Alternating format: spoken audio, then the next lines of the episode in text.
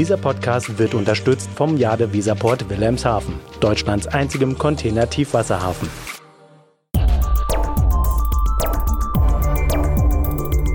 DVZ, der Podcast. Hallo und herzlich willkommen zu einer neuen Folge des DVZ-Podcast. Heute geht es auf die Straße, denn wir sprechen über die Trends, die die Stückgutbranche in diesem Jahr umtreiben wird. Bei mir ist mein Kollege Lutz Launroth, stellvertretender Chefredakteur der DVZ und unser Experte für Straßengüterverkehr. Hallo Lutz. Hallo Carla, schön dich zu sehen und dich zu hören. Genau, wir sind uns virtuell zugeschaltet, heute mal nicht im Studio.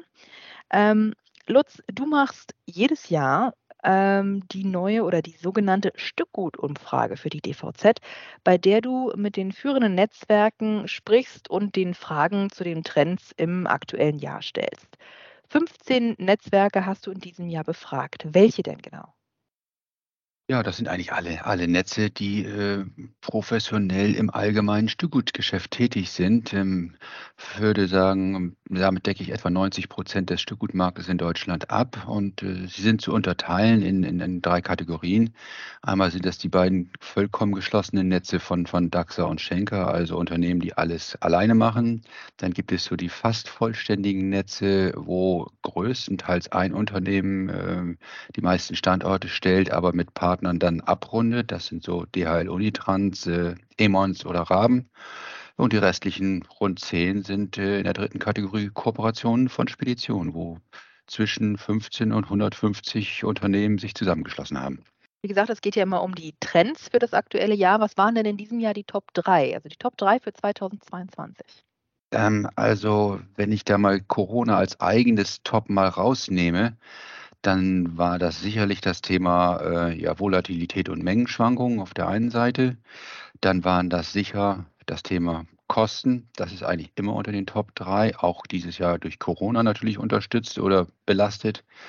Und äh, das Thema Flächensicherung ist nach wie vor ein wichtiges Thema für alle Netze, vor allen Dingen für die Kooperation.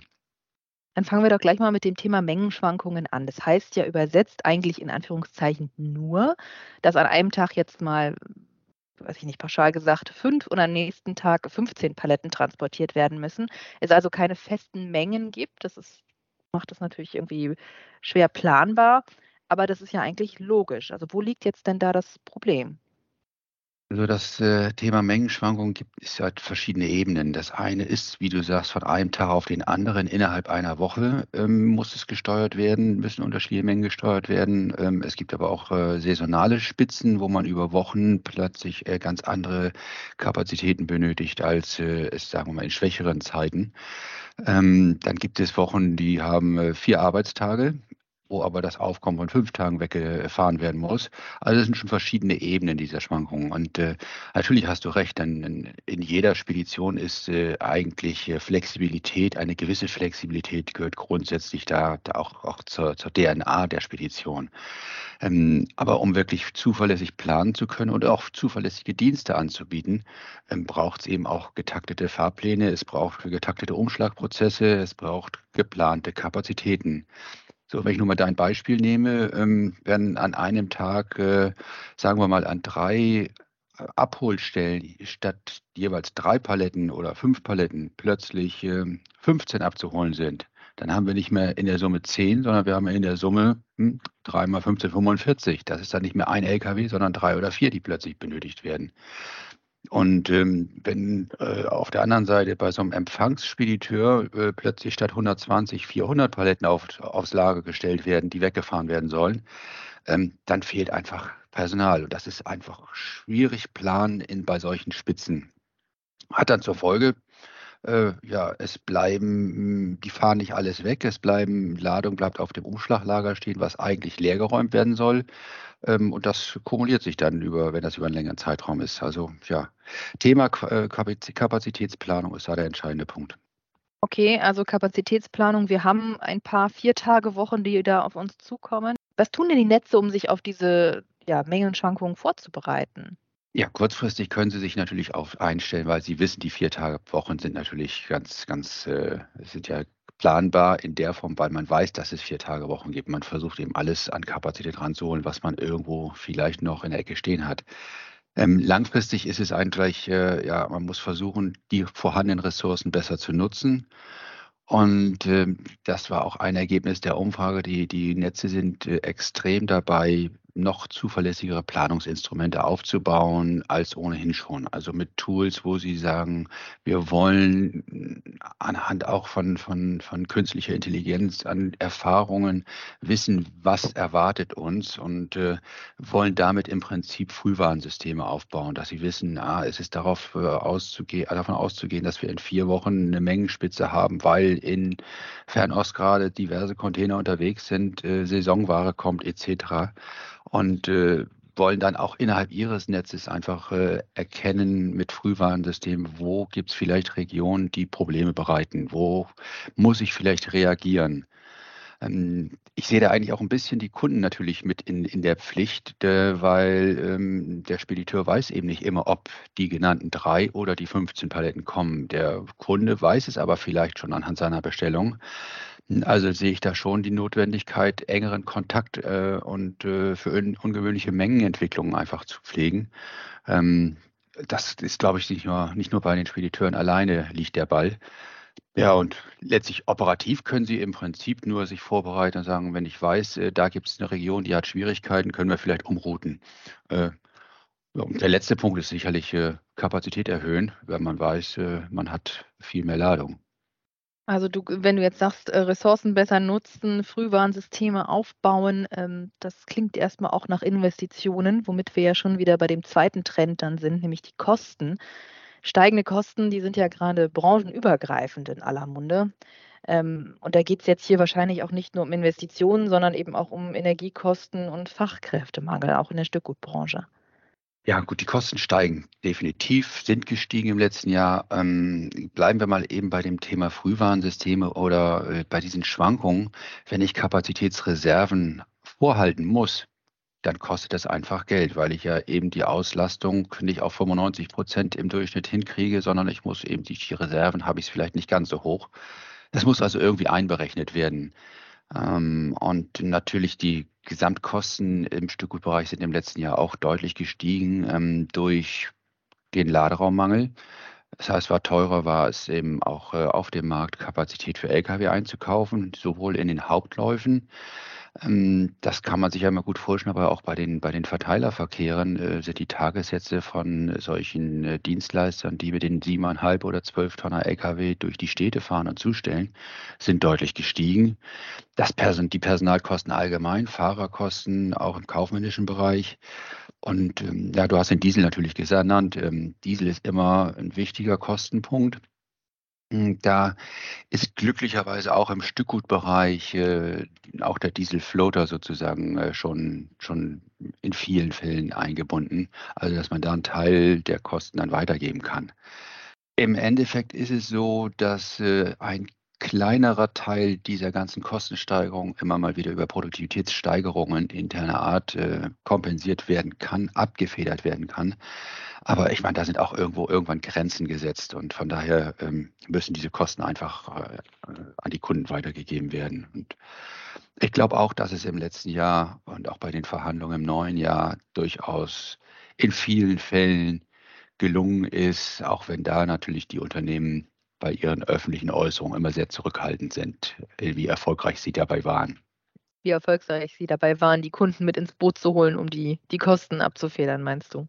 Und die Kosten im Endeffekt, ja, und die Preise anzuheben, ganz einfach, äh, weil äh, letztlich geht es ja vielen Kunden auch darum, dass ich glaube, sie lieber eine zuverlässige Dienstleistung haben wollen, wenig Ärger im Bereich äh, Stückgutzustellung im Turbotransport und wahrscheinlich auch hier und da mal eher bereit sind, dafür auch zu bezahlen. Und äh, ich glaube, die Engpässe im letzten Jahr haben vielen Kunden auch die Augen geöffnet und haben ihnen durchaus äh, gesagt, also ich muss da kost, äh, preismäßig nachbessern, damit ich auch weiterhin meinen zuverlässigen Service habe. Ganz einfach. Punkt drei ähm, oder Top drei, hast du ja gesagt, ist auch die Flächensicherung. Denn das Problem ist ja, dass immer mehr Unternehmen vom Markt verschwinden, weil sie oder sie werden aufgekauft, weil sie keinen Nachfolger finden zum Beispiel. Und ja, erstmal könnte man ja meinen, weniger Konkurrenz, das ist doch eigentlich gut fürs Geschäft von der anderen Aber das sehen insbesondere Kooperationsnetzwerke etwas anders. Das muss man von zwei Seiten sehen. Die wenig, weniger Konkurrenz, weil natürlich weniger Konkurrenz heißt beim Sammelgutausgang, bei der Akquisition von Ladung. Da könnte es theoretisch so sein. Aber ähm, Stückgut hat ja immer zwei Seiten, nämlich dann äh, die Zustellung auch. Und wenn ich keinen Partner in einer Region habe, der meine Ladung zustellt, dann ist das ein ernsthaftes Problem. Ähm, denn äh, ich muss diese Flächendeckung einfach gewährleisten. Aber lass mich da ganz kurz nochmal eben das Thema äh, Engpässe, Flächendeckung. Also es gibt da ganz normale Wechsel, die hat jede Kooperation. Wenn der Partner äh, plötzlich sagt, mein Gott, meine Kooperation ist mir zu klein geworden, ich habe woanders bessere Möglichkeiten, dann wechselt man durchaus. Das ist äh, auch immer so gewesen. Ähm, aber jetzt gerade das Thema, was du ansprichst, äh, Verkäufe, Nachfolgeregelung, das sind schon so Sachen da. In den letzten zwei Jahren hatte ich den Eindruck, es sind viel mehr Speditionen verkauft worden da ist dann auch einfach ein, ein großes Risiko für die Kooperation. Wenn nämlich äh, in einer Region, wo es vielleicht nicht mehr so viele Partner überhaupt gibt, also Anbieter an Speditionsleistungen, mein Partner weggekauft wird, der dann möglicherweise in einer anderen Kooperation ist, weil der, der Käufer schon woanders tätig ist, dann habe ich eine Region, die ich nicht mehr adäquat bedienen kann, wo ich meine Leistung nicht mehr zuverlässig erbringen kann. Ähm, und äh, da muss ich mir Lösungen aus, äh, ausdenken und finden, äh, wie mache ich das in Zukunft, dass auch in die Ladung in einem, sagen wir mal, ein Paradebeispiel ist so Mecklenburg-Vorpommern, dass ich auch in, in Mecklenburg-Vorpommern zuverlässig zustellen kann. Und das ist schon in einigen Regionen wirklich ein extremes Problem. Und äh, von daher, mh, hm, ja, äh, wenn jemand, erste, erste Ziel ist natürlich immer, meine Leute so, so zufrieden zu halten wie möglich äh, in meiner Kooperation, um den Wechsel zu anderen zu vermeiden. Ja, und dann gibt es natürlich das Thema Nachfolgeregelung, Verkäufe. Das ist schon, schon ein, ein großes Risiko für Kooperationen, die vor allem mit mittelständischen Partnern arbeiten. Bei der Nachfolgeregelung, du hast gesagt, die Cargoline, die hat ein richtiges Nachfolgerprogramm gestartet. Kannst du vielleicht noch mal kurz erklären, was das ist? Ähm, ja, also grundsätzlich, ich meine, die Cargoline äh, hat da äh, das so ausgeflaggt. Ich grundsätzlich sage ich mal, dass jede Systemzentrale erstmal das Thema in, in, im Auge behalten muss. Die müssen ihre Partner pflegen, die müssen im Dialog bleiben und sie müssen eigentlich auch gucken, was passiert bei meinen Partnern. Ähm, Cargoline hat jetzt da ein spezielles Programm aufgesetzt und äh, das zielt erst einmal darauf ab, dass man versucht, äh, bei Unternehmen, äh, wo es vielleicht noch eine Nachfolgegeneration gibt, dort professionelle Hilfe anzubieten, dass man also beim zwischen der aktiven Generation und der nächsten Generation versucht, mit, mit professionellen Coaches zu arbeiten und dort die nächste Generation vielleicht davon überzeugt, auch wirklich weiter dabei zu bleiben. Also das Interesse für eine, eine, eine äh, ja, nächste Generation bei der nächsten Generation weckt und dann auch die Staffelstabübergabe ein bisschen äh, steuert. Ähm, das ist natürlich das Ideale. Ähm, zudem, wenn das nicht klappt, dann hat man mit diesem Programm hm, zwei Sachen erreicht. Also zum einen hat man erreicht, dass man überhaupt weiß, dass bei einem Partner etwas im Busch ist, ähm, dass es da ein Nachfolgeproblem gibt und dass da die Gefahr eines Verkaufs droht. Und das Zweite ist dann das Angebot, bei diesem Verkauf zu unterstützen. Ähm, das machen sie auch nicht ganz im, im, im uneigennützig, ähm, sondern da ist natürlich die Möglichkeit für eine Kooperation, ähm, wie Cargoline beispielhaft, jetzt äh, vielleicht auch ähm, Einfluss auf den nächsten Gesellschafter zu nehmen. Im Idealfall auch dort versucht man dann vielleicht einen, einen Käufer zu finden, der schon Partner der Cargoline ist, um dort dann einfach ein, eine, eine Bindung an die eigene Kooperation zu halten. Also, ähm, aber ja, am besten ist es natürlich, für, wenn die Kooperation selbst so attraktiv ist für den jeweiligen Partner, dass sie ja auch, auch bei einem Gesellschafter, Gesellschafterwechsel kein Problem hat. Kommen wir nochmal zurück zu deinen Top 3. Ähm, es gibt ja auch noch andere Themen über diese Top 3 hinaus, die die Branche umtreiben. Ähm, mir fehlen nämlich hier so ein bisschen die Buzzwörter Digitalisierung und Nachhaltigkeit. Sind die auch vorgekommen in deiner Umfrage oder ist das einfach gar kein Thema gerade für Stückgutunternehmen? Ist das ein extremes Thema. Das ist, äh, wäre dann äh, vielleicht vier, fünf, äh, könnte auch sein, dass das vielleicht einer von den beiden in der Top 3 ist, wenn man es mal genau guckt. Nein, aber das ist ein permanentes Thema äh, Digitalisierung äh, für die, die Spediteure. Das ist das Thema äh, Digitalisierung der Prozesse, das ist Sendungsverfolgung, das ist Avisverfahren, das ist Abliefernachweis digitaler Art, das ist auch die Steuerung sicherlich schon. Also das ist sicherlich schon ein, ein, ein, ein wesentliches Thema. Das Thema Nachhaltigkeit ähm, ist genau das Gleiche. Es gibt viele, die an nachhaltigen Konzepten üben und probieren, äh, Fahrzeuge, äh, Elektrozustellungsfahrzeuge haben, äh, mit Photovoltaik bei den Anlagen äh, arbeiten, um dort äh, die Energie sauberer zu gewinnen. Also das sind schon zentrale Themen, gar keine Frage, wie genauso wie die Themen Fachkräftemangel, äh, wie Themen Trend zu kleineren Sendungen, Thema Onlinehandel. Also es gibt schon eine Vielzahl von, von Herausforderungen, von Themen, die, die uns, die, die Stück bewegen. Vielleicht ein, ein Punkt, der mir aufgefallen ist, gerade auch im Thema Digitalisierung. Ähm, es hat ja im letzten Jahr zwei Hackerangriffe auf äh, Speditionen gegeben, die bekannt sind. Das waren Nörpel und das war Hellmann. Und ähm, ich glaube, da sind verschiedene Kooperationen aufgeweckt worden, welche Auswirkungen sowas eigentlich für das gesamte Netz nämlich hat, wenn nämlich plötzlich ein Partner mit drei, vier oder fünf Niederlassungen derartige Probleme hat und kurzzeitig ausfällt. Und da, da habe ich den Eindruck, dass, dass, äh, die, dass Aktivitäten auf verschiedenen Ebenen ausgelöst werden wurden. Ähm, gerade auch, auch dort das Thema Notfallkonzepte. Was mache ich eigentlich, wenn plötzlich ein Partner mit drei Niederlassungen ausfällt? Ähm, da ist schon gewaltig Bewegung reingekommen, habe ich den Eindruck gehabt. Das sind dann ja aber wahrscheinlich auch Trends, die über diesen Zeitraum der von 2022 äh, und wahrscheinlich auch 2023 noch hinausgehen werden. Ähm, Lutz, du machst ja diese Umfrage schon seit ein paar Jahren. Wir haben gestern mal so versucht zurückzurechnen. Es sind auf alle Fälle mehr als zehn Jahre, hast du gesagt. Genau weißt du es mhm. nicht mehr. Aber was sind denn so die Trends, die sich so über die Jahre fortgesetzt haben? Also jetzt mal nicht nach vorne blickend, sondern rückblickend. Also das sind sicherlich fast immer diese gleich, die gleichen Themen schon, die man hat, äh, wenn man sagt, äh, Optimierung der Kapazitäten. Das Thema Netzwerkstabilität ist in den letzten zehn Jahren ein absolutes Thema. Das Thema äh, Wettbewerbsdruck natürlich äh, wichtig. Das Thema Infrastruktur, also da sind schon Thema Fachkräftemangel. Das sind schon Themen, die eigentlich sich äh, wie ein roter Faden durch, durch die letzten Jahre, Jahre ähm, ziehen.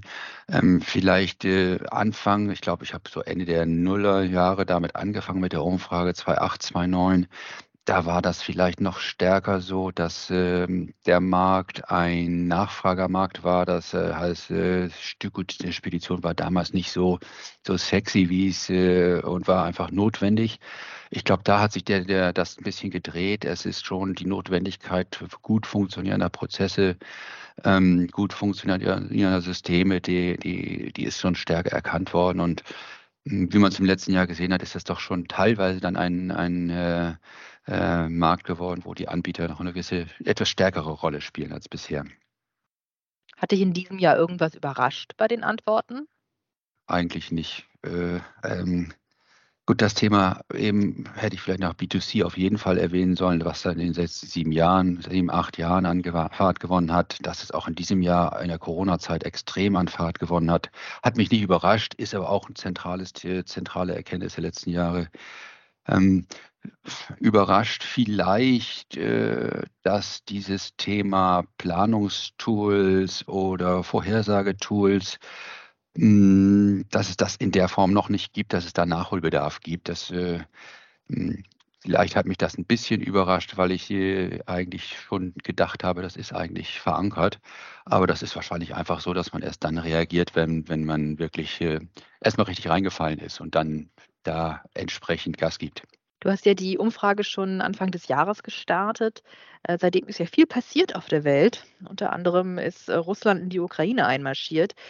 Kannst du äh, vielleicht schon sagen, ja, wie sich dieser Krieg auf, auf die Netzwerke auswirken kann oder wird oder ob das vielleicht sogar das Ranking, deine Top 3 nochmal ein bisschen ändern wird? Ähm, du meinst das Ranking jetzt nicht bezogen auf die Unternehmen, du meinst das Ranking bezogen auf die Thematik. Ja. Ich meine deine Top 3, deine Top 3 ja, Themen, die, die, die, du mir am Anfang unseres Gesprächs genannt hast. Nee, glaube ich nicht, dass sich das da gravierend daraus auswirkt. Das glaube ich nicht, denn, denn diese Themen äh, Flächendeckung, äh, steigende Kosten, äh, Mengenschwankungen, äh, das, äh, das hat, ich glaube, nicht mit Ukraine in der Form zu tun. Vielleicht am Rande. Also betroffen sind alle.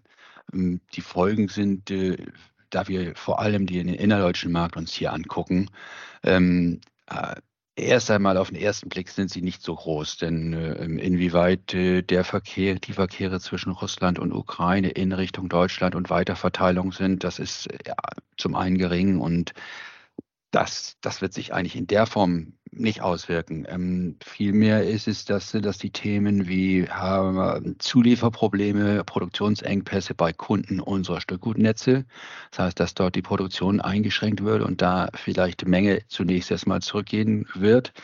Ähm, das kann natürlich sein, dass das Thema Stimmungslage im Konsumentenbereich ähm, eine Rolle spielt, dass man der ein oder andere sagt, ähm, ich äh, kaufe vielleicht noch nicht äh, mein neues Gartenhaus oder ähm, sonstige Sachen, die über, über Stückgutnetze laufen oder auch Baustoffzeugs, was da vielleicht Paletten an irgendwelchen Zulieferern. Da kann es natürlich durchaus äh, ähm, zeitweise Einschränkungen geben. Das würde ich dann zunächst erstmal über, das ganze Thema ja, natürliche Mengenschwankungen packen wollen. Ich sehe da also nicht so, dass plötzlich der Markt um 10 Prozent einbricht. Aber das ist wirklich ja Glaskugel lesen. Das ist ja, weiß man nicht. Die Erwartungen für dieses Jahr waren eigentlich bei den, bei vielen so lagen zwischen einem Wachstum von zwei bis fünf Prozent in der Größenordnung. Äh, inwieweit das äh, vielleicht sich dann reduziert oder es vielleicht ein stabiles Jahr wird, hm, das mag ich jetzt nicht so ganz, ganz beurteilen. Aber das sind so eher die Effekte. Plus natürlich Kosteneffekte. Das, das ist gar keine Frage. Das sind äh, da, aber da ist die, die Logistikbranche, die Stückgutbranche nichts anderes als alle anderen Branchen. Thema Energiepreise, ähm, Thema Engpässe durch Fahrermangel vielleicht. Äh, tja, das, äh, da ist das keine Besonderheit, kein besonderer Markt. Lutz, danke für dieses äh, interessante Gespräch und diese Einschätzung zur Stückgutbranche. Du machst das, äh, die Umfrage ja jedes Jahr. Also ich habe uns schon für nächstes Jahr eingeplant fürs nächste Gespräch. Mal schauen, was dann so deine Top 3 sind. Ähm, und vielleicht müssen wir dann nicht mehr in die Glaskugel gucken, sondern können dann wieder so ein bisschen rückwirkend auch schauen, ähm, ja, wie sich das denn jetzt alles in diesem Jahr so verändert. Und vielleicht haben wir dann auch schon ein paar mehr digitale Services und es überrascht dich nicht mehr, dass da noch so viel Nachholbedarf ist. Wir werden sehen. Ich bin da auch Deswegen. gespannt drauf, muss ich gestehen, was dabei rauskommt. Jedes Jahr habe ich immer noch ein, zwei Anregungen dabei, die mich dann doch vielleicht wieder reizen, danach zu bohren. Also von daher bin ich mal gespannt, was passiert. Und äh, für Veränderungen und Verschiebungen bin ich rein als Journalist auch dankbar. das stimmt, das macht unseren Job immer etwas einfacher, wenn es was Neues zu berichten gibt.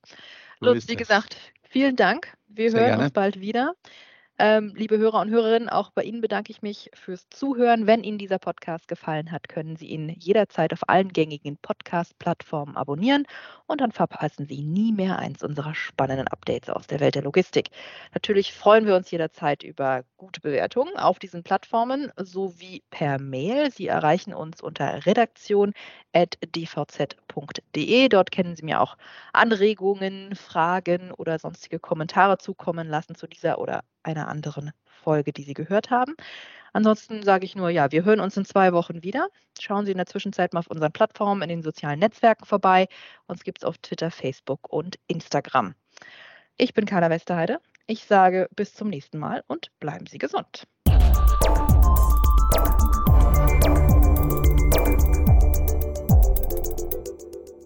Dieser Podcast wurde unterstützt vom Jade Weserport Wilhelmshaven, Deutschlands einzigem Container-Tiefwasserhafen.